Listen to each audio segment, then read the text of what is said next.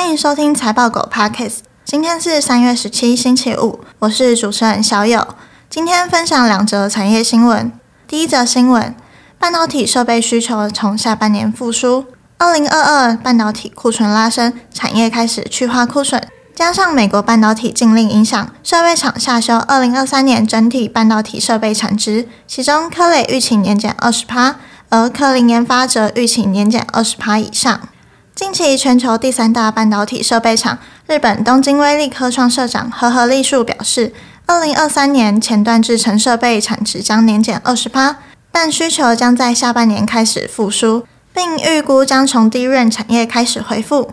如果看同业的说法，应用材料同样预期低润设备的需求将先于 NAND 的设备回温，并预估在今年下半年中后段回升。科林研发说，NAND 的设备支出降幅高于低润而科雷却预期相反。这边的概念股有半导体设备。第二则新闻，三星二零四二前新建五座晶圆厂，半导体先进制程由台积电、三星、Intel 相互竞争，其中三星是世界第二大晶圆代工厂，市占率约十三趴。而在各国纷纷投入半导体补助的趋势下，三者未来竞争的情形受市场关注。在这样的背景下，三星、台积电、Intel 等大型半导体厂商积极投资建厂和扩大生产能力，以满足市场需求和提高市场份额。三星二零二一在德州建厂，并且已开始动工，预计于二零二四投入营运。台积电二零二零宣布在亚利桑那州设厂，投资目前增加到四百亿美元。Intel 投资两百亿美元在俄亥俄州建厂，该厂可能扩建达一千亿美元。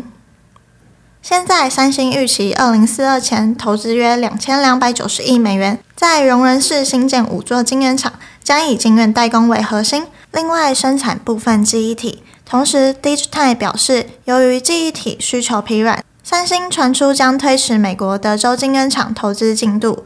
这边的概念股有晶圆代工。以上新闻相关资讯和相关概念股清单，我们都有列在网站上。点选资讯栏财报狗新闻链接都可以看到，也可以透过这个链接订阅财报狗新闻。我们每天帮你整理产业动态和最新消息，寄到你的信箱。等一下七点，我与汉斯盖会聊系股银行，我们七点再见，拜拜。